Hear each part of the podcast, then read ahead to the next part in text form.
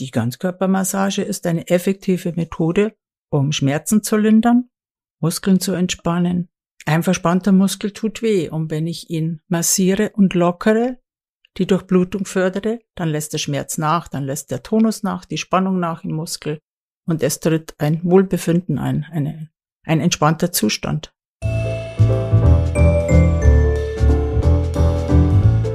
Wellness Podcast. Be well and enjoy.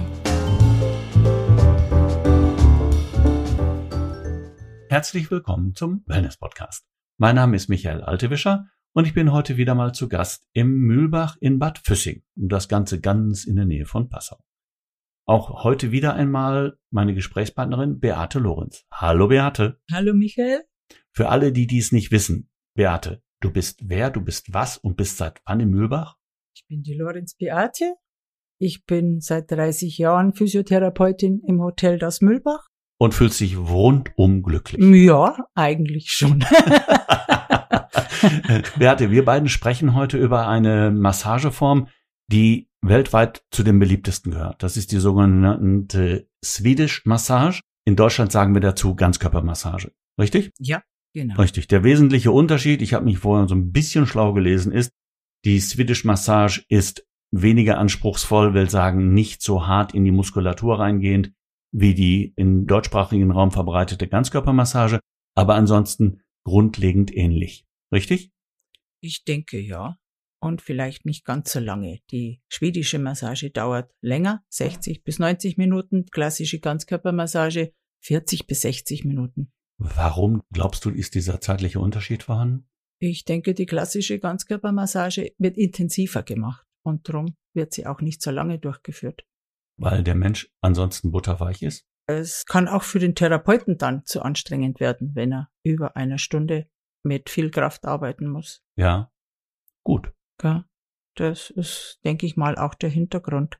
Eine Entspannungsmassage, wo man nicht so viel Kraft anwendet, kann man länger durchführen wie eine, wo man richtig hinfasst. Mhm. Was ist der Unterschied bei einer jetzt von uns ja hauptsächlich besprochenen Ganzkörpermassage zu anderen Massageformen? Was ist deine Meinung dazu? Die klassische Ganzkörpermassage beinhaltet die, die Behandlung des ganzen Körpers. Man beginnt an den Füßen, über die Beine, zum Gesäß, zum Rücken, zum Schulterpartie, Arme bis zu den Fingern. Bei einer anderen Massage wird nur der Rücken behandelt oder nur der Nacken oder die Schultern. Mhm. Bei der klassischen Ganzkörpermassage der ganze Körper. Erst in der Bauchlage, dann in der Rückenlage, von den Füßen bis hoch zum Kopf am Schluss wird der Kopf noch, der Nacken und der Kopf gemacht. Ein sehr schöner, entspannender Abschluss. Welche gesundheitlichen Vorteile hat denn im Gegensatz zu den jetzt von dir gerade genannten die Ganzkörpermassage? Die Ganzkörpermassage ist eine effektive Methode, um Schmerzen zu lindern, Muskeln zu entspannen. Ich kann tatsächlich über eine Ganzkörpermassage Schmerzen lindern. Ja. Das funktioniert wie? Meine, ich werde ja deutlich härter angefasst, wie ich gerade gelernt habe. Ein verspannter Muskel tut weh und wenn ich ihn massiere und lockere, die Durchblutung fördere, dann lässt der Schmerz nach, dann lässt der Tonus nach, die Spannung nach im Muskel und es tritt ein Wohlbefinden ein, eine, ein entspannter Zustand. Ich nenne das jetzt mal wirklich beeindruckend. Äh, schmerzbefreiende Massagen. Klingt doch, klingt doch gut. Ähm, das ist auch gut. Kann ich Menschen von chronischen Schmerzen befreien? Ja, für Menschen mit chronischen Schmerzen gibt's nichts Besseres wie eine klassische Ganzkörpermassage. Sie ist wohltuend, befreit sie von Spannungsschmerzen, verbessert die Beweglichkeit, kann sogar Angst- und Stresssymptome mildern. Was funktioniert das? Weil der Klient in einen entspannten Zustand kommt durch die Massage. Er fühlt sich wohl, er fühlt sich geborgen, er kann loslassen, nicht nur körperlich mit der Muskulatur, sondern auch seelisch, denkt Seel an schöne Sachen. ähm, wir haben davon gesprochen, was für Vorteile es ist. Wie oft sollte ich denn unter normalen Umständen, ich habe jetzt keine, ich bin nicht Schmerzpatient, sondern ich bin ganz normaler Mensch, der da draußen im Büro sitzt zum Beispiel oder an der Werkbank arbeitet oder keine Ahnung was. Wie häufig macht es Sinn, sich einer Ganzkörpermassage hinzugeben? Ja, das kommt auf die individuellen Bedürfnisse drauf an. Ach was. Also ratsam ist es, wenn man keine akuten Schmerzen hat, einmal in der Woche eine Massage zu machen. Rate ich allen meinen Patienten. Einmal die Woche zu einem guten Physio gehen und sich eine schöne Massagebehandlung machen lassen. Jetzt wissen wir, wir haben gerade gelernt, 60 Minuten, zwischen 40 und 60 Minuten. Mhm. Jetzt ist natürlich auch das ein bisschen mit Geld verbunden, ne? wenn ich da jede Woche hingehe. Das schon. Aber man du kriegt, meinst, einen Teil kriegt man ja auch verordnet über Rezept. wenn und- der Arzt das mitmacht, ja. Wenn der Arzt das mitmacht, wenn der Hausarzt nicht mitmacht, geht man zum Orthopäden.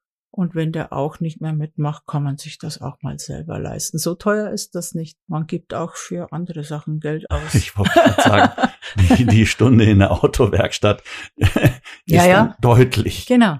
deutlich höher, ja.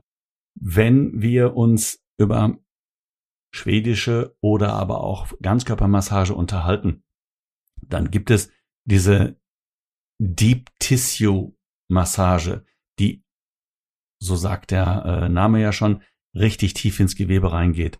Gibt es da einen Unterschied zwischen der Ganzkörper und der Deep Tissue? Ja, die Deep Tissue Massage wird halt noch kräftiger und intensiver ausgeführt. Man sucht sich richtig die festen Stellen in den Faszien, im Bindegewebe und bearbeitet die mit Zirkelungen, mit Druck, bleibt da drauf. Triggerpunktbehandlungen zum Beispiel Ja. gehören damit dazu. Ist halt sehr intensiv und auch schmerzhaft manchmal. Aber manche Patienten lieben es, wenn es ein bisschen weh tut. Gibt's. Nein, ich kommentiere das nicht. Es fällt mir zugegebenermaßen schwer. Gibt es Situationen, mal unabhängig davon, dass es jemand mag oder nicht mag, wo du sagst, Ganzkörpermassage kontraindikativ, bitte nicht machen? Ja, solche Situationen gibt's auf alle Fälle. Wenn der Klient kommt, fühlt sich krank, Beinkrankheitsgefühl, wenn er Entzündungen hat, Hautverletzungen hat, allergische Reaktionen auf der Haut zeigt oder wenn er Vorerkrankungen hat, dann sollte man sich auch immer vorher mit dem Patienten unterhalten, ob er irgendwas Venöses hat, Herzerkrankungen, hormonelle Störungen, Thrombosegefahr besteht. Also solche Leute sollte man dann nicht unbedingt, zumindest nicht an den Beinen behandeln, mit Krampfadern oder Thrombosegefahr. Mit wem spreche ich darüber? Spreche ich darüber mit dir als Physiotherapeutin, wenn ich vor Ort bin? Oder spreche ich da vorher auch mit meinem Hausarzt drüber? Kann man beides machen, aber es ist immer sinnvoll, bevor man die Massage beginnt, immer ein kurzes Gespräch mit den Klienten zu haben, was er für Probleme hat oder ob er Fragen hat zu dem Ganzen. Darf ich auch sagen, ich habe jetzt die Ganzkörpermassage gebucht. Ich möchte die auch bekommen. Macht es Sinn, in einem Vorgespräch mit dem Therapeuten dann zu sagen, im Moment tun mir meine Schultern weh, ich habe im Moment im unteren Rücken Probleme, dass man da gezielt drauf einwirken kann?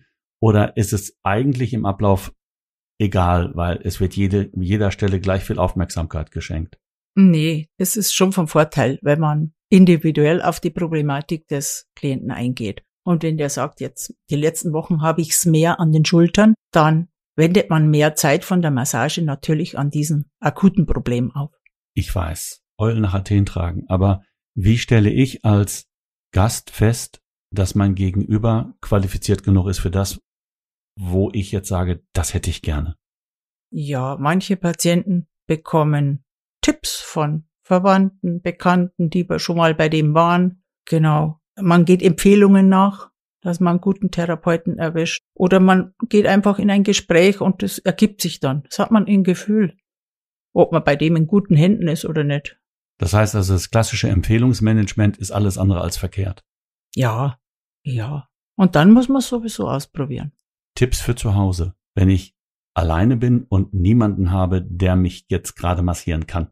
Was kann ich für mich tun, um Muskulatur zu lockern, um Verspannungen im Nacken oder aber auch im Lendenwirbelbereich ein bisschen abzumildern, weil ich jetzt gerade keinen Termin bekomme?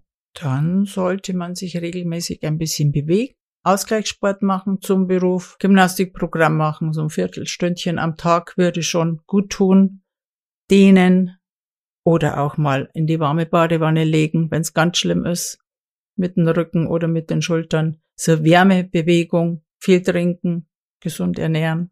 Ach, das sind ja die Klassiker. Immer, immer, genau. Dann geht's einem gut, wenn man die befolgt. Zumindest ein bisschen. Ja, klar. Okay. Für alle die, die jetzt noch keine Ganzkörpermassage haben genießen können. Ich kann aus eigener Erfahrung sagen, einfach mal machen. Dir, liebe Beate, ganz herzlichen Dank für diesen kleinen Einblick.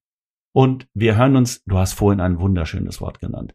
Wir hören uns mal wieder zum Thema Fastien. Einverstanden? Jawohl, das machen wir. Alles klar. Bis dahin, gute Zeit. Dir auch, danke. Tschüss. Tschüss.